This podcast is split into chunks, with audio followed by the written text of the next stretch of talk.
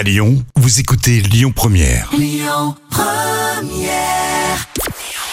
Bonjour à tous, c'est TF1 qui s'est imposé hier soir avec le film Le Colosse au pied d'argile et Eric Cantona qui a attiré 4 millions de curieux. Ça représente 24% de part d'audience.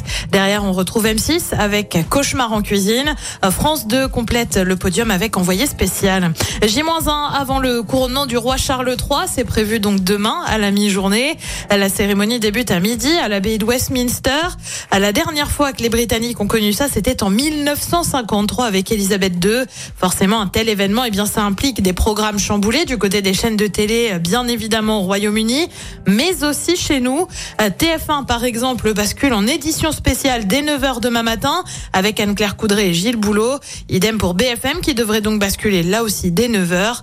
Euh, sur LCI, la chaîne d'info en continu de TF1, l'édition spéciale couronnement devrait débuter dès 6h30. Et puis on vous en a parlé hier de cette action en justice d'une ancienne participante d'une émission de TF1 Famille Nombreuse. Désormais, ce sont une dizaine de participants de l'émission ou encore du Château de mes rêves sur M6 qui intente des actions en justice.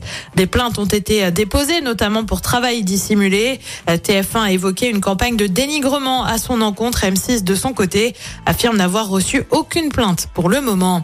Côté programme ce soir sur TF1 c'est Mask Singer sur France 2, c'est la série des petits meurtres d'Agatha Christie. Sur France 3, c'est le grand concours des régions. Et puis sur M6, on retrouve Stéphane Plaza pour un inédit de recherche appartement ou maison. C'est à partir de 21h10.